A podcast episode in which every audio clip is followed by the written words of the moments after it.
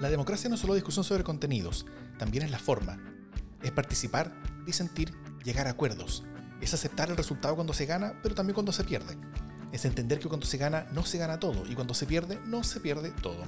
Esto es vital al elaborar nuestra primera constitución en democracia.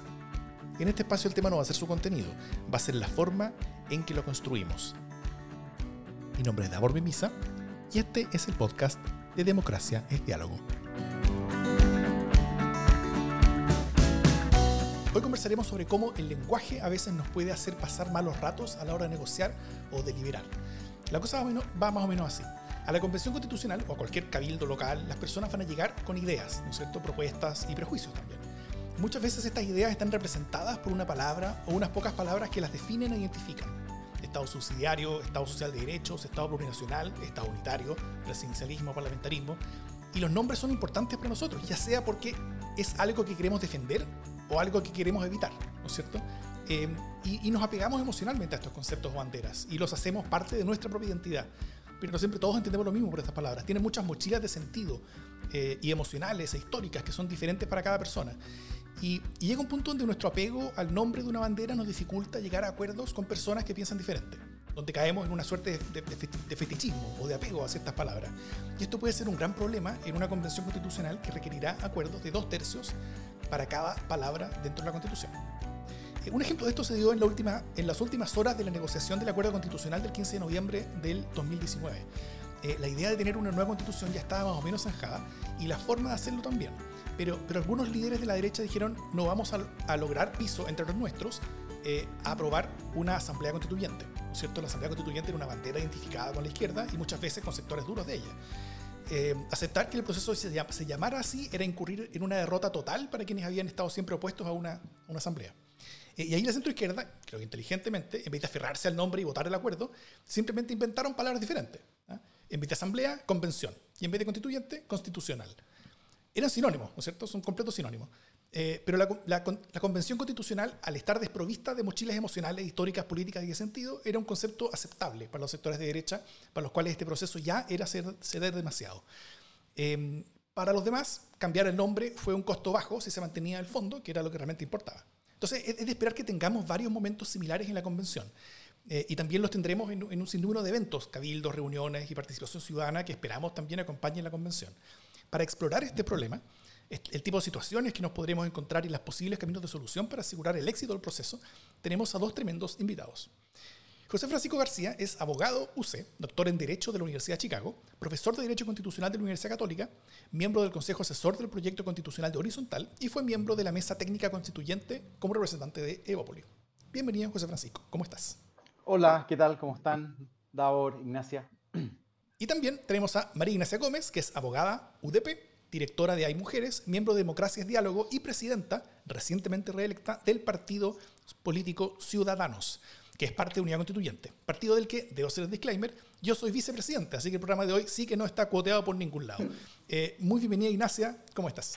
Muchas gracias, Davor. Muy buenas tardes a todos y a todos los que nos están escuchando en este podcast y también muchos saludos a Francisco. Súper. Eh, bueno, si les parece, antes de entrar en cómo este fetichismo constitucional podría afectar la convención y lo que sucede afuera, hablemos un poquito más en general del, como, hablemos más en general del fenómeno. ¿ah? Eh, ¿Por qué nos apegamos a ciertos titulares o nombres de banderas? ¿Es algo inevitable? ¿Tienen, ejemplo, ¿tienen ustedes ejemplos de cosas así y con que se hayan topado en la vida diaria o en la vida política? Bueno, yo creo que la, madre de, de los fetichismos eh, puede ser, partiendo por la autocrítica, el que tenemos los abogados, digamos, ¿no? Los abogados hemos desarrollado, y sobre todo los constitucionalistas, digamos, ¿no?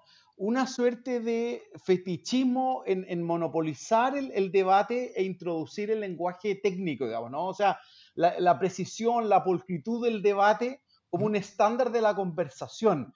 Yo creo que eso ha sido, eh, y eso tiene el problema, el fondo, de alienar a la ciudadanía y por supuesto, digamos, a otras disciplinas, digamos, ¿no? Pero, pero en particular a la, a la ciudadanía. Yo creo que ahí hay un desafío grande. Eso no significa, creo yo, que los abogados en general y los constitucionalistas en particular no tengamos nuestra dimensión de aporte, digamos, ¿no? Yo sí creo que la constitución es una, es, es una ley fundamental, es un texto jurídico, es un engranaje súper sofisticado y complejo, digamos, ¿no? pero esa es solo una de las dimensiones eh, del debate constitucional, digamos. Hay una constitución sociológica, hay una constitución histórica, hay una, hay una constitución ciudadana y hay un pacto político que al final es lo más, lo más relevante, digamos, ¿no? el pacto político que identifica una comunidad política y por eso además tiene que estar escrita en un lenguaje simple, sencillo, que sea muy fácil acceso a la, a la ciudadanía en general, digamos. ¿no? no sé si para que, para que todo, digamos, lo, los niños y niñas del país la reciten, ¿no? pero, pero por lo menos algo muy similar a eso, digamos. ¿no? Eh, entonces, ese primer fetiche yo creo que es importante. O sea, nosotros tenemos un rol que jugar los abogados, pero me parece que a veces tratamos de monopolizarlo y eso es una, a mí me parece que ha estado presente no solo ahora, digamos, ¿no? Es algo que lo vemos con fuerza del 2013 al 2014, en que yo creo que comienza este proceso constituyente ya con el proceso de la presidenta Bachelet, ¿no? Que queda inconcluso, que en parte se reactiva eh, después del estallido social. Bueno, como comentario general, yo creo que, claro, el lenguaje es, una herramienta fundamental de la, de la, convivencia humana, por lo tanto, el cómo ejercemos este lenguaje, cómo, eh, cómo, nos relacionamos, cómo, cómo, cómo, nos comunicamos, tiene que ver mucho también como con, con, lo que dice el profesor Maturana, que el lenguaje crea realidades. Entonces, es bien importante, eh, eh, sobre todo en un proceso de diálogo, de participación, de, volver a encontrarnos como el, como el proceso constituyente, en donde cómo se van dando estas conversaciones y obviamente el lenguaje tiene, yo creo, un rol súper, súper relevante. Ahora, como solamente como comentario general, se, me ocurren como dos cosas que pasan con el lenguaje, con ciertas palabras que están como cargadas. Hay ciertas palabras que están como cargadas, o sea, que, que han sido como manoseadas, creo yo. ¿En, ¿En, qué sentido? Por ejemplo, palabras, por no sé, poner un ejemplo, ya, la responsabilidad social empresarial que fue un concepto que quizás muchas personas se identificaron con este concepto, pero que a lo largo del tiempo las empresas de alguna manera fueron eh, en la práctica, ¿cierto? Eh, utilizando un poco este concepto más como para eh, marketing o más, más, como lavado de imágenes o, como para, o, un poco radicado en su en sus divisiones de, orgánicamente de recursos humanos, que para lo que realmente el concepto eh, quería construir, ¿ya? Entonces como que de repente las palabras empiezan a ocurrir que cuando se, eh, se, se, enfrentan un poco con las realidades y con los hechos empiezan como a desvirtuarse, ¿ya? Eso como que hay como un tipo de palabras que, que ocurre eso, pero hay otro tipo de palabras que ocurre lo que tú señalabas muy bien, Daur, como esto de la Asamblea Constituyente, que están como cargadas históricamente de, de, cierta emocionalidad y, y de, cierta, eh, de ciertas eh, circunstancias o de cierta historia que hace que efectivamente las personas se sientan súper dificultadas de poder quizás entablar un diálogo por el solo hecho de que eh, conllevan en su incluso subconsciente o, o, carga eh, emocional, digamos, lo que esa palabra conlleva. Entonces, como que esa, esas dos cosas yo creo que es interesante tener en cuenta, como, como palabras se han ido de alguna manera desvirtuando porque se han ido en la práctica empleando de una manera muy distinta a lo que quizás el concepto quería transmitir y otras palabras que realmente están como muy cargadas con eh, emocionalidad y con historia, que efectivamente, y lo que pasa con, con, esto, con esto, con el lenguaje, sobre todo en este proceso tan importante, es que nos impide avanzar y nos impide avanzar y llegar a acuerdo y, y, nos, y nos pone en situaciones muchas veces de, de, complejo que quizás estamos tratando a veces, muchas veces diciendo lo mismo, quizás eh, queremos avanzar lo mismo, quizás no es tan difícil llegar a un acuerdo, pero solamente eh, la barrera del lenguaje nos impide ponernos de acuerdo. Así que eso como una pequeña primera reflexión, después quizás podemos ir entrando a algunos de los ejemplos de, de estos tipos de palabras barreras. Exacto. Claro. Oye, em, esta situación, todas estas mochilas de, de, sentido, mochilas como, como, como, emocionales, históricas que tienen los conceptos, todos los conceptos al final, eh, son inevitables. O sea, es inevitable de que, las, de, que nosotros nos, nos sintamos eh, eh, emocionalmente tan apegados o desapegados a, a, a ciertos conceptos o somos realmente como, como eh, creen ustedes, como, como actores perfectamente racionales que somos capaces como, como de separar eh, esos componentes emocionales, históricos y políticos con respecto a la, a, a la, definición como diccionario de las palabras? ¿O acaso eh, hay, hay, que ser alguna especie como de, como de monje de la razón ¿ah? para, para poder hacer esa, esa separación en forma más, más exhaustiva? ¿qué, ¿qué, creen ustedes con respecto a la, como el, sin, sin, tal vez entrar como, como, como, a definiciones filosóficas sobre la, naturaleza humana, no sé, pero ¿cómo ven ustedes la, la importancia de estas mochilas asociadas a las palabras en cuanto, en, cuanto a cómo nosotros nos enfrentamos a los conceptos y a las ideas? Puedo decir, hay un, eh, yo creo que esto que tú dices, si es inevitable que, que podamos que una palabra nos haga sentir o no de una determinada manera, yo creo que no es, es un poco inevitable, porque los las emociones se sienten o no se sienten. O sea, uno, ¿te pasa o no te pasa que sientes un resentimiento con esa palabra, o tienes rabia con esa palabra, o te choca o te frustra? Eh, o sea, la emocionalidad no es muy racional en el sentido de que lo que te pasa, te pasa, ¿ya? Y eso está perfecto. Entonces, lo mejor quizá, una forma de salir de como esa, esa trampa muchas veces, es reconocer que esa persona, esa palabra le genera cierta adversión o cierta eh, frustración o cierta rechazo al final, casi de guata más o menos, em, y poder decir, ya, quizás te pasa eso, a mí me pasa esto otro, busquemos quizás algún lenguaje que nos permita construir realidades hacia el futuro y, reconocer esa emocionalidad yo encuentro que es importante para poder saltar esta barrera de lo que ocurre con las palabras, porque como te digo, las emociones se sienten o no se sienten, no, se manejan tanto, creo yo. Oye, yo, yo agregaría a lo que dijo la Ignacia dos ideas, digamos, ¿no? La primera es que, claro, es verdad que todos llegamos con imaginarios diferentes al, al debate de nueva constitución. Entonces, por ejemplo, eh, esta imagen que, que, puso Pato Zapata, digamos, con la casa, la constitución como la casa de todos y todas, digamos, ¿no? Es una imagen poderosa como de unidad, digamos, ¿no? Y de, pero, pero también esconde una cierta neutralidad que es difícil de conseguir, digamos, ¿no? Eh, y llegan, y, y, en el fondo, y, el, y, el, y, la constitución es verdad que es, casa de todos y todas, pero a la casa de todos y todas llegan, por así decir, eh, eh, constructores, electricistas, digamos, ¿no? Decoradores con, con, distintos colores, con distintas poleras, herramientas, digamos, ¿no? Y detrás de esa herramienta no hay neutralidad. y por supuesto el esfuerzo es tratar de ¿Cómo evitar, en el fondo, pensar la nueva constitución con, la manera en que pensamos el proceso político ordinario, las políticas públicas, digamos, ¿no? La política ordinaria, digamos, ¿no? Y tratamos de, subir un poco la, mirada, digamos, ¿no? Lo, lo que en otras, en otras llamamos la política constitucional o la política de Estado, digamos, ¿no? Pero hay una cierta idea de neutralidad eh, que yo creo que es difícil entender. Entonces, cuando hablamos, por ejemplo, del concepto de Estado, de democracia, de libertades públicas, de soberanía, obviamente van cargas eh, ideológicas, doctrinarias, que no es lo mismo la, la, tradición conservadora que la social cristiana, que la progresista, que la liberal, digamos, ¿no? Y es bueno entender que llegamos con esas, con esas ideas y con, esas, eh, con esos instrumentos y herramientas, digamos, por un lado. Eh, y no esconderlo, digamos, ¿no? Yo creo que eso, eso es bien importante tenerlo claro, digamos. Yo creo que también hay algo de este, también como en la forma de fetiche en algunos independientes, como que dicen, no, no, yo llego, yo, yo voy a la convención en realidad como sin esta carga, digamos, ¿no? Yo soy independiente, independiente puro. y, eso no es cierto, digamos, ¿no? Eh, y, eso, y, eso, y, eso, no es cierto. Entonces, eso, eso por un lado. Y, el, y, el, y, para los constitucionalistas el derecho público no es neutral, digamos, ¿no? Y la constitución tiene una dimensión política importante. Y cada uno de estos conceptos que están a la base de los conceptos fundamentales de la constitución no son neutrales, digamos. Y es importante tenerlo claro porque apuntan a lo que dice ahora, digamos. Hay ciertas visiones.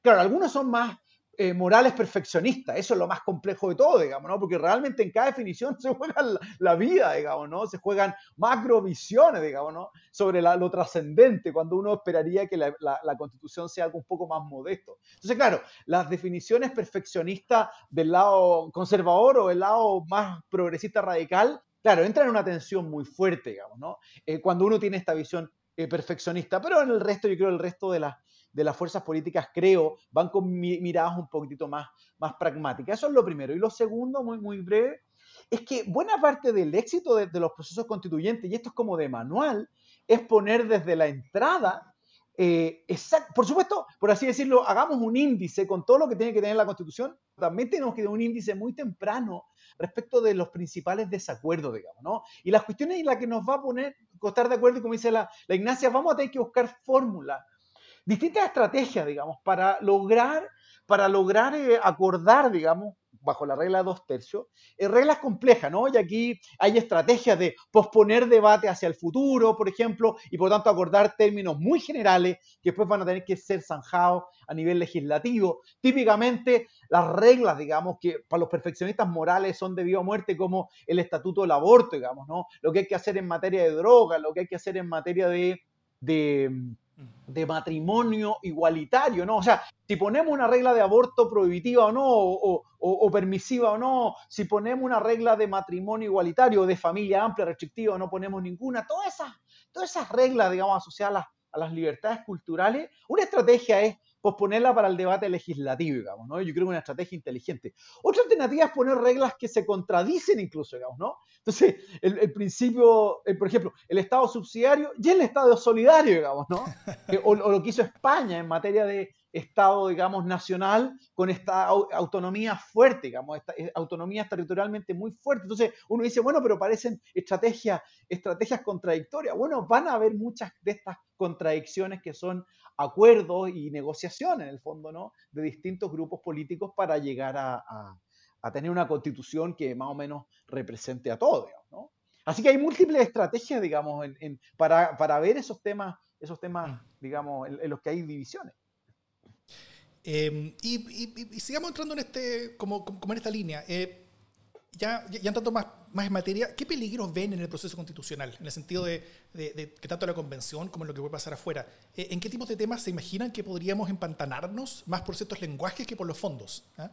¿Dónde ustedes ven peligros o alertas o luces rojas en, temas donde podríamos llegar ideológicamente a acuerdos de dos tercios, pero por motivos de lenguaje, en cómo entendemos o caracterizamos los temas, podemos estar más lejos que cerca de, llegar a esos acuerdos? ¿ah? Eh, ¿Dónde ustedes ven, ven, ven, necesariamente esos peligros para, eh, para, después hablar sobre eventuales soluciones? yo creo que igual hay temas que son de fondo que podrían generar eh, ciertas controversias por fuera, me imagino, como por ejemplo la, la, hay ciertos conceptos, hay ciertos, no sé, trascendentales, como por ejemplo acabas de mencionar, Davo, el tema del Estado subsidiario. Por ejemplo, ese ese es un concepto que ya no, tiene que ver quizás con una carga, sino que tiene que ver con un, un concepto de fondo, de cómo, cómo podemos distintas personas eh, tener una visión de sociedad, de cuál es la visión que queremos construir. Entonces, el Estado subsidiario, en el fondo, ha traído una, una tiene, ha sido un poco, de alguna manera, el corazón de la, de la, de la Constitución del 80. Y yo creo que ahí hay una transformación importante que yo, me atrevería a decir que la ciudadanía la ha ido representando y la ha ido queriendo y la, y la ha ido manifestando desde el estallido social hacia adelante. Entonces, eh, yo me imagino que será importante poder llegar a acuerdos, a lo mejor buscar los el, nombre del Estado social eh, o social democrático de derechos, pero, pero por ejemplo no cambiar el Estado subsidiario, por ejemplo, a mí me parecería que sería una discusión de fondo que podría generar eh, ciertas consecuencias quizás de, de, de manifestaciones sociales. Entonces también es bien importante también que, los constituyentes de alguna manera, esto se está viendo en los reglamentos, yo creo que estamos como un poco atrasados respecto de eso, de que también hayan vías de, participación ciudadana para que también la, gente pueda ir eh, canalizando en forma metodológica y, democrática cierta, cierto, ciertas propuestas para que también se puedan ir recogiendo o conectando estos convencionales con lo que quiere la ciudadanía. Entonces, me parecería que quizás algo que podría generar un conflicto a lo mejor sería una falta de conexión por parte de los convencionales o que no existiera ningún tipo de método que permita de alguna manera a la ciudadanía eh, entregar ciertas propuestas o algún canal de participación o algún canal de, de conversación, yo creo que una desconexión en este momento yo lo trataría de, evitar, sobre todo en conceptos tan fundamentales como cuál va a ser la definición del Estado que queremos. O sea, si queremos cambiar el Estado subsidiario por un Estado social democrático de derecho, que por ejemplo eh, es algo que a mí me hace completamente sentido, yo no solamente eso, sino que yo adhiero y promuevo, por ejemplo, una reforma en tal sentido, pero que exista una, eh, una, comunicación para poder también que este tipo de cambios tan estructurales eh, sean de alguna manera en conexión con, la participación y con la ciudadanía también. Eso. Mm. Sí, eso, eso es, bien interesante en el sentido de que, de, que, de que la participación ciudadana puede no solamente eh, ser una especie como de árbitro o, de, o, de, dar cierto peso a, a, alguna de dos o más posiciones en disputa durante la convención, sino que también puede eh, replantear las discusiones que ocurren en la convención, ¿no es cierto? Pueden, pueden, pueden hablar de los mismos temas que, donde la convención está eh, atorada, por ejemplo, pero, pero, pero entregar nuevas perspectivas y, entregar también nuevas, nuevas formas de entenderlo que pueden también dar nuevos caminos de solución y de acuerdo, ¿no? Eh, ah, yo, yo, agregaría que mm, dos cuestiones. Eh, la primera es, eh, la primera es porque me, interesó el, enfoque de, Ignacia sobre, sobre el Estado subsidiario, voy hacia allá inmediato, pero mira, ¿qué es lo que es una nueva constitución, digamos? ¿no? Entonces, la vamos, y, y, y, con lógica ciudadana, ¿qué va a ser una nueva constitución? Entonces, ahí uno puede aplicar estándares procedimentales bueno, tenemos todo un proceso constituyente, o sea, plebiscito, elección de convencionales. Y, la, pregunta obvia es, bueno, ¿podría aprobarse la, constitución vigente bajo, después de todo esto, después de todo este proceso? Bueno, procedimentalmente uno diría que sí, digamos, ¿no? Eh, ahora, sustantivamente satisface las expectativas ciudadanas, uno diría que no. Ahora, una posición intermedia diría, por ejemplo, ¿qué pasa si se aprueba el, proyecto de, de, nueva constitución de la presidenta Bachelet, ¿no? Si operara como una regla default, si ese fuera el gran faro para los convencionales, digamos, ¿se satisfacen o no eh, estándares sustantivos de, de, nueva constitución? Yo creo que hay razones, por ejemplo, en materia de derechos sociales uno diría que sí, porque realmente la, reforma que propone la presidenta Bachelet es bien, es bien importante, digamos, ¿no? Pero por otro lado es muy conservadora en lo institucional la propuesta de la presidenta Bachelet. Yo diría, por ejemplo, que es muy difícil que tengamos nueva constitución si no cambiamos el régimen político y la distribución del poder territorial, digamos, ¿no? Para mí, ese, eh, me, parece, o sea, la, la sala de máquinas que, ha, puesto Gargarela sobre la mesa, digamos, ¿no? Sí. Yo creo que eso es muy estructurante, pero yo creo que simbólicamente es verdad que los derechos sociales van a jugar un rol bien importante. Y quizás los derechos sociales, la ausencia de letras chicas, o sea, yo creo que la ciudadanía va a estar muy atenta en esto, a, los detalles, digamos, ¿no? Eh, a, que, a, que, realmente tenga, la, no, no, sean puramente declaraciones líricas, digamos, poemas, sino que yo quiero que los convencionales me aseguren que no solamente en la Constitución, sino que aguas abajo, a nivel legislativo, políticas públicas, administrativo, va a haber una cierta coherencia. Yo creo que ahí la ciudadanía puede tener un rol bien, bien importante, ¿no? Y en el debate del Estado subsidiario, yo estoy de acuerdo que aquí es uno de los, es muy probable, digamos, que el Estado subsidiario vaya a salir de la Constitución, digamos. ¿no? Ustedes saben que a nivel constitucional hay gran discusión respecto de cuál es la dimensión en la que está contenida, digamos, ¿no? Cuánto ha influido algunas interpretaciones de, lo que hay hoy día en la Constitución, el rol que ha tenido el Tribunal Constitucional, en fin. Ahora, lo que es más interesante, diría yo, que esta es una típica conversación que yo tengo con, los conservadores y los social cristianos, es, pero en el fondo cuando ustedes defienden un Estado subsidiario en la Constitución o mantenerlo, ¿qué es lo que realmente están defendiendo? ¿no? Por ejemplo, Abdón Cifuente, que es el gran, el gran conservador decimonónico, digamos, ¿no? Él no hablaba de la subsidiariedad, por supuesto, digamos, ¿no? por supuesto, él estaba vivo para Rerum Novarum y después para Cuadragésimo Ano, pero en fondo, él defendía la libertad de asociación fuerte, digamos, ¿no? Y él en el fondo leyó a la democracia en América de Tocqueville y lo que él tiene claro es que en el fondo la sociedad civil tiene que jugar un rol, digamos, ¿no? Que es un poco lo que nos tienen trampado hoy día en esta idea de que para algunos, el, mundo privado eh, no puede participar en la provisión de bienes sociales valiosos interviniendo en lo público y que lo estatal no es lo público. Yo diría que entonces los sectores conservadores y social cristianos deberían seguir más bien lo ideal estoqueviliano y de Abdón Cifuente, para en realidad plantear que la sociedad civil tiene un rol que jugar en la concreción de lo público y que lo estatal no es igual a lo público, ¿no? Para los que creen que en el mundo empresarial se viene el mundo abajo porque sale la idea de subsidiariedad en la economía, en realidad lo que ellos deberían estar apuntando es a libertad económica robusta, derecho de propiedad, digamos. Eh, yo creo que hay mucho que se puede cambiar en derecho de propiedad y el fetichismo, digamos, es, bien impresionante. Yo creo que sobran una cantidad de incisos o párrafos en la Constitución en materia de propiedad y falta quizá uno que el más importante que encontramos en el socialismo comparado, digamos, ¿no? Eh, y, teniendo libertad de asociación robusta, pero uno diría, está el espejismo, la subsidiariedad, que se despliega en múltiples áreas, digamos, ¿no? Entonces la pregunta es, yo diría, conservadores o social cristiano en lo intelectual o el sector privado, empresarial, eh, ganan mucho, digamos, ¿no? Buscando maneras alternativas de defender aquellos principios que en el fondo implican que la sociedad civil construya el, ámbito de lo público, por un lado, y por otro lado, las actividades económicas lícitas puedan, puedan desarrollarse, pero para eso no se requiere subsidiariedad, digamos. No lo defendieron así los conservadores decimonónicos, eh, y no lo defienden otras constituciones en el mundo que tienen modelos, digamos, de economía social de mercado súper robusta, digamos.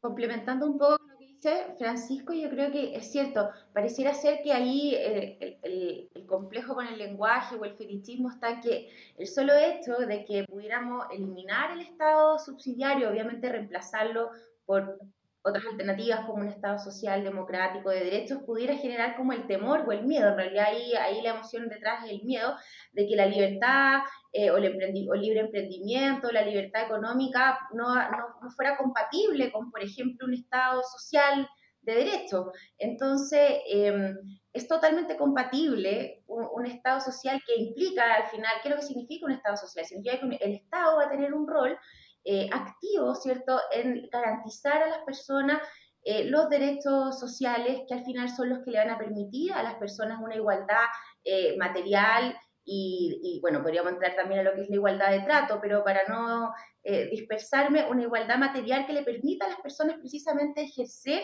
su, libertad y desarrollar sus proyectos de vida y poder hacer real, digamos, el que las personas se desplieguen y se desarrollen de acuerdo a sus potencialidades. Entonces, hay ciertos temores que tienen que ver con que, por ejemplo, eh, si eliminamos el Estado subsidiario, ah, entonces el Estado ahora va a hacer toda la actividad económica y la gente se va a coartar sus libertades y no van a poder emprender. Yo creo que eso, eh, ahí es donde el lenguaje comienza a, jugar un rol muy importante para ir eh, de alguna manera dejando de lado los miedos que pueden generar a ciertos sectores que, pueden ser válidos o lo que sea, pero que tienen miedo y que dicen, ah, chuta, si cedemos en esto, entonces vamos a pasar esto otro. Y no necesariamente es así. O sea, no es así, en este caso que es puntual que estamos conversando, que tiene que ver con, con evolucionar hacia un estado social eh, que, que, de todas maneras eh, promueve el libre emprendimiento por una parte, pero que también garantiza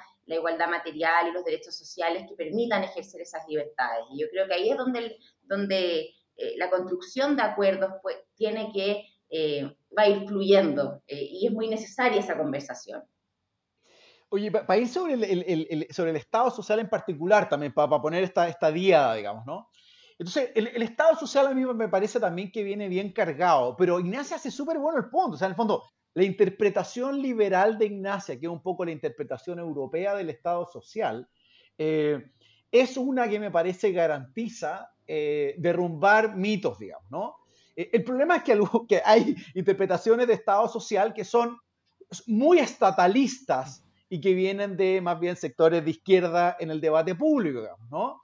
Las interpretaciones de la Ignacia, que son interpretaciones liberales del Estado Social Democrático de Derecho, que son las que encontramos en la Constitución española, la Constitución alemana, que son referentes en nuestro país, están precisamente al servicio, por eso son interpretaciones liberales, creo yo, del Estado Social, están al servicio de, en el fondo, garantizar condiciones sociales mínimas pero exigentes para poder desarrollar proyectos autónomos eh, de vida y diverso, digamos, en, condiciones de, igual consideración y respeto, digamos. Entonces, en el fondo, no es posible ejercer las libertades públicas, por así decirlo, para poder desarrollar creativamente, expresivamente, digamos, nuestros proyectos de vida, digamos, ¿no?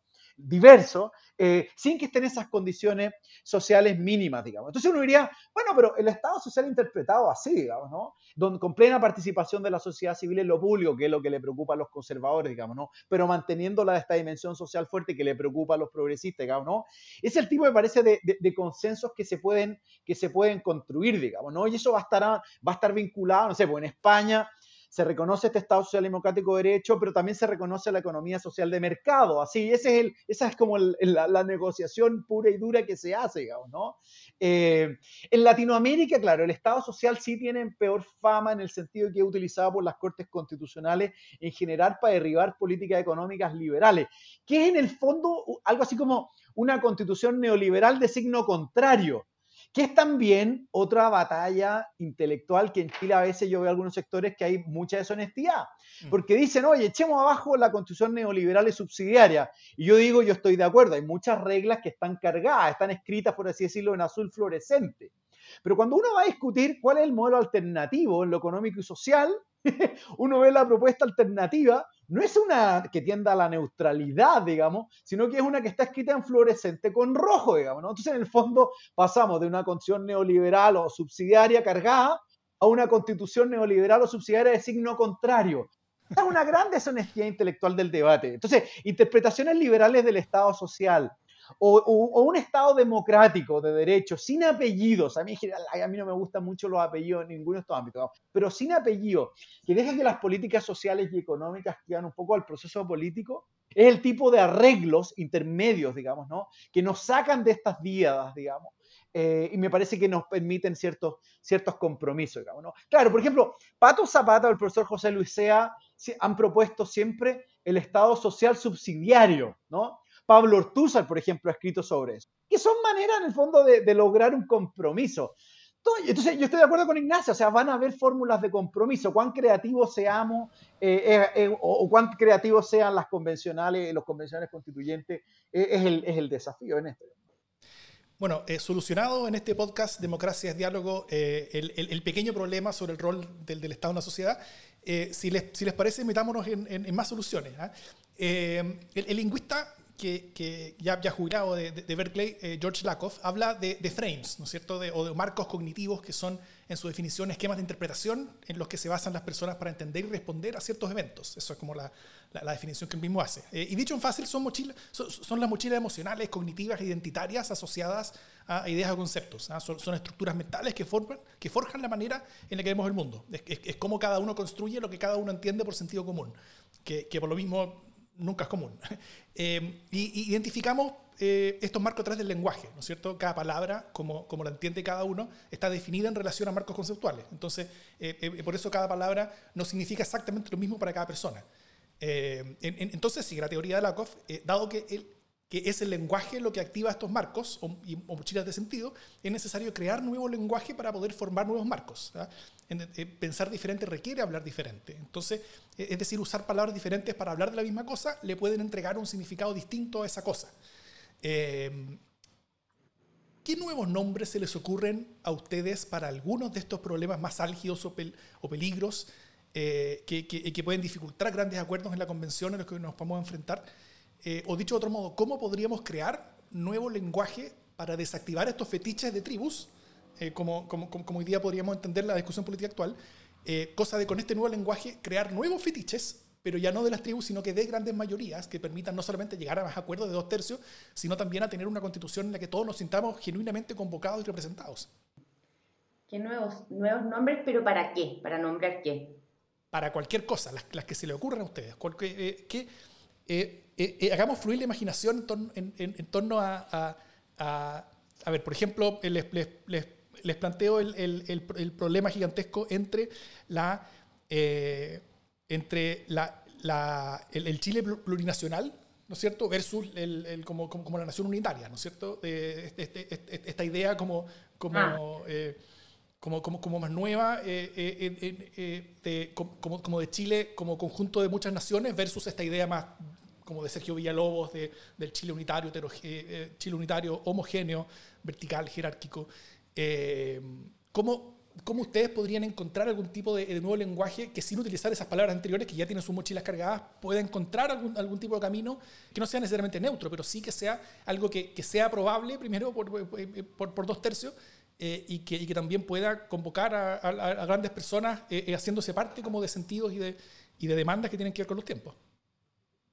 Mira, a mí se me ocurren dos ejemplos rápidos así. Siempre, o sea, creo que por ejemplo la palabra colaboración muchas veces puede ser eh, un, un, lenguaje nuevo, en el sentido de que, por ejemplo, en, en esta división de lo público y lo privado, de que eh, o tiene que ser todo estatal o todo, eh, o el mercado versus el Estado o versus eh, lo privado con lo, con lo, público, qué sé yo. Muchas veces el, el, el, término o, la palabra colaboración que, que lleva en sí misma esta posibilidad de que los distintos sectores de la sociedad, el sector público, el sector privado, la sociedad civil, se interrelacionen para poder en conjunto proponer soluciones a las problemáticas sociales y ambientales. Yo creo que podría ser quizá un lenguaje que a mí, a mí me gusta mucho. De hecho, eh, que me conoce, sabe que hace muchos años yo estoy siempre hablando de lo que es la colaboración, porque creo que de esa manera nos, dejamos esta, estas separaciones que siempre son un poco como eh, eh medias odiosas de, eh, que, sino que entramos en un concepto mucho más interrelacionado y yo creo que la colaboración puede jugar un rol ahí de, de cambio de lenguaje. Y, con respecto a esto, claro, de, que tú hablabas de la plurinacionalidad, claro, al tiro ahí yo creo que se pueden generar ciertos temores con esa palabra, por, por qué, qué, qué tanto vas a ceder a nivel de autonomía con, con, conceptos como, por ejemplo, un Estado plurinacional. Entonces, quizás conceptos como pluriculturalidad o multiculturalidad o interculturalidad, en el sentido de entender que la, que la autonomía es, importante para los pueblos originarios que ellos puedan dar ciertas normas de cómo distribuir el poder en sus territorios y, que puedan de alguna manera organizarse de acuerdo a sus culturas ancestrales y, y, sus propias formas de vida, eh, que finalmente permiten que estos pueblos tengan libertad y que seamos parte de un mismo Estado. Eh, quizás avanzar en, cultural, en, multiculturalidad puede ser menos cargado que a lo mejor quizás eh, plurinacionalidad, aun cuando a mí me parece que una plurinacionalidad puede ser perfectamente eh, todavía un, concepto viable. Eso. Se me ocurrieron dos ejemplos. Oye, a mí, a mí un buen ejemplo que encuentro que fue un golazo, digamos, ¿no? Fue mm, cuando la presidenta Bachelet invitó en, su proceso constituyente a que, a que fuera un proceso institucional, democrático y participativo. Yo creo que una línea como esa ese, que claro, que uno podría decir, ah, pero es súper dispersa, mira, gracias. Claro, pero es que cada uno de esos componentes, eh, eh, digamos, lograba tranquilizar los temores eh, y tensiones, digamos, de lo que era un proceso de esta naturaleza. Yo siempre creo que esa frase ha, sido, ha sido realmente una, una genialidad que se ha mantenido hasta el día de hoy. Yo creo que en el fondo el proceso constituyente actual sigue siendo caracterizado de hecho, a la presidenta Bachelet le, debemos buena parte del itinerario y del lenguaje de los arreglos institucionales que hoy día son parte de este proceso constituyente, ¿no? Eh, es una, me parece que es algo que se le, debe reconocer. Pero esa frase, la idea del proceso institucional, democrático, participativo, no me acuerdo el orden, digamos, ¿no? Aquí no altera el, factor, digamos, los factores, eh, fue genial. Y otra, y otra idea del derecho comparado que a mí siempre me ha gustado mucho era cómo resolver las tensiones en Reino Unido en medio de la, de la, mucho antes del Brexit, en el fondo era con lo que era el Brexit de Escocia, digamos, ¿no? Eh, respecto del, Reino Unido. Y cómo llamar a un proceso de transferencia de competencias em, a los miembros del Reino Unido, pero que tuviera mucho sentido político, por un lado, para quienes reclamaban esas mayores competencias, pero por otro lado que no fuera como un desmembramiento o una, o una derrota total de la corona. Y a eso, a eso le llamaron devolución, ¿no? A todo ese proceso lo llamaron devolución, entonces devolverle el poder en el fondo a las, a las localías, digamos, ¿no? En este caso a ciertos espacios regionales, digamos. Em, y, tener, y tener espacio, digamos, intenso. Escocia, digamos, tiene su parlamento, en fin, eh, y tiene una, una, autonomía, digamos, espectacular, muy, equivalente o superior al que tienen las autonomías eh, españolas, digamos, ¿no? Pero la idea de evolución fue súper potente, digamos, ¿no? Eh, y yo creo que en algún sentido, claro, nosotros no tenemos una cultura federal, pero yo me imagino que hay muchas regiones que tienen culturas súper fuertes, digamos, política, histórica. Eh, Magallanes, por ejemplo, Concepción, eh, Valparaíso, por supuesto, digamos, ¿no? Donde un lenguaje como el de la devolución haría mucho sentido político, digamos, y simbólico, digamos, ¿no? Ahí hay dos ejemplos que se me, se me ocurren de, donde ha habido, digamos, lingüistas y no abogados. me parece que han tenido mucha creatividad, digamos. Sí. Em, ya llegando un poquito más al, al, al final del programa, ¿Tienen recomendaciones de contenidos sobre, sobre esta materia? Pueden ser libros, películas, podcasts, artículos, videos, cualquier cosa que puedan recomendar. Y todo esto va a quedar en las notas del podcast para que todas las personas puedan revisarlo más detenidamente. ¿ah? Y, y, si me pueden dar la libertad, eh, parto yo para dar como el tono. Yo cité bastante a, George Lakoff, entonces me, me, veo obligado a, a, recomendar como el, su principal libro de, divulgación sobre esta idea, sobre marco conceptual, que, se, que es Don't Think of an Elephant, o No piense en un elefante, eh, donde, donde explica un poco este concepto del, del frame o marco eh, en lenguaje de divulgación, así que no es nada tan complicado, y yo creo que es un libro muy necesario y útil eh, para, para, para, todas las personas. Y también para entender un poco más cómo el lenguaje se asocia a las emociones y cómo funciona la persuasión política, no puedo sino recomendar también The Political Brain, o el, cerebro político, de Drew Weston, que es un psicólogo que, que escarba a través de, experimentos clínicos y de neurociencia eh, cómo funcionan estos mecanismos. Y, creo que, que, entrega herramientas que son, que son muy claves. ¿ah? Eh, es uno de los libros que, que más me han como, como, como, abierto las pepas a mí eh, en, en, las últimas décadas, tal vez. y, y, hace a la política lo que la, lo, que, lo que la economía y el comportamiento dice la economía, ¿no es cierto? Como que trata la política de esa manera, como, como, como despejando esta, esta, esta especie como de como de sesgo que, que, te nos hace pensar que somos seres racionales cuando en verdad no lo somos, sino que somos, seres emocionales y eso hay que eh, abrazarlo, entenderlo y utilizarlo también. Y, y, para, para, para, avanzar las ideas hay, hay, que utilizar eso como, eh, como, como la cancha en la, que, en, la que las ideas compiten, que es una cancha emocional y, no tanto racional. Y el deporte finalmente son las palabras, ¿no es cierto? Es el lenguaje, es, cómo se utiliza, es cómo se articulan y cómo se, se, se conectan con las emociones. Eh, así que, el que quiera. Ah, parto yo, parto yo para que la Ignacia cierre la. tenga la última palabra. Eh, yo, sí, yo, traía tres recomendaciones. Traía tres recomendaciones. Eh, eh, la primera, para en el tono, como finalmente nos dijo Daur, para que no guatiemos, ¿no?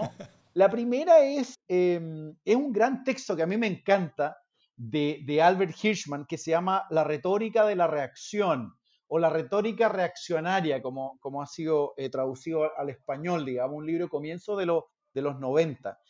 Y ahí, y ahí Hirschman explora las narrativas o las retóricas de quienes se oponen a los cambios, ¿no? Entonces él desarrolla sus famosas tres tesis, típicamente contra reaccionarios, por decirlo, decirlo conservadores, la tesis de la perversidad, de la futilidad eh, y el riesgo, digamos, ¿no? Eh, entonces todas, son todas las razones, digamos, de los conservadores para evitar los cambios y cómo distintos momentos y en las más diversas situaciones se van, se van, eh, se van utilizando, eh, se cruzan, se potencian, en fin. Ahora, pero también lo interesante de ese libro es que él, frente a estas tesis, puso también las tesis eh, respectivas de los progresistas. Y él siendo un progresista, además, en, el último capítulo del libro, y esto le costó el cariño de sus pares progresistas que encontraban que él había escrito la obra culmine contra los conservadores, pero en el último capítulo del libro masacra a los progresistas porque dicen que frente a todas las tesis conservadoras hay un equivalente a las narrativas progresistas. Yo creo que es realmente un gran libro para pensar en las narrativas o los imaginarios de, de los grandes cambios, porque él se centra principalmente en las grandes revoluciones y ahí el imaginario constitucional es muy fuerte. Y ya en el plano local, yo, yo recomendaría Em, un artículo que publicó en CIPER Académico Eugenio García Huidobro, que es un investigador del CEP, que se llama Las batallas por la constitución chilena, que es del 31 de agosto del 2020, está publicado en, CIPER. Y es bien potente ese, artículo porque en el fondo trata de, demostrar cómo las distintas narrativas constitucionales desde la derecha y la izquierda van en, colisión, digamos, ¿no? En, en, algún sentido, las narrativas de derecha muy tecnocráticas y en otro sentido, y muy despreocupadas de las narrativas ideológicas o imaginarias, digamos, imaginarias de lo colectivo, por un lado. Y, las, eh, y las narrativas de, izquierda, digamos, y más bien asociadas al Frente Amplio, eh, con mucha fuerza contestataria, muy ideológica y con, y con muy poco cuidado por lo técnico. Entonces, ¿cómo esa estrategia, digamos, se enfrenta en una colisión que puede ser fatal? Y, la importancia entonces de encontrar estrategias en el centro, digamos, que moderen ambos, ambos enfoques, digamos, ¿no? Y, una tercera recomendación, y esta es más general, son las columnas de la Miriam Enrique, eh, una destacada constitucionalista eh, que hoy día además va de, va de candidata a la, a la convención constituyente, digamos, ¿no? Y en general la Miriam ha tratado de escribir muchas columnas tratando de meterse en el balance que tiene que haber en la Carta de Derechos, digamos, ¿no? O sea, cómo calibrar bien las libertades públicas, las libertades económicas, las igualdades, los derechos sociales los deberes también, y que esto sea un, todo armónico, digamos, ¿no? Y en algo también conecta y trata de, hacer conversar las distintas narrativas que sobre los derechos tienen los programas constitucionales. Yo creo que ella ha intentado hacer un esfuerzo bien genuino por lograr lo que ella ha llamado una carta de derechos balanceado, equilibrada.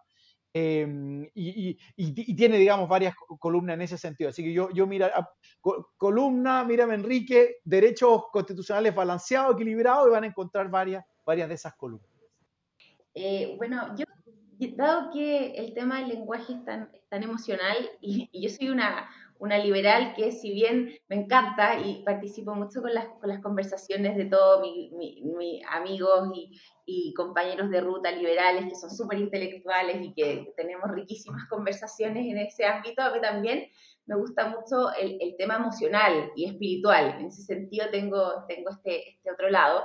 Y, y hablando como el tema de la emocionalidad, eh, hay, hay un libro, bueno, que es como un tratado en realidad, que es de de un psiquiatra chileno que murió hace poquito, que es Ricardo Caponi, que escribió este tratado sobre la felicidad sólida.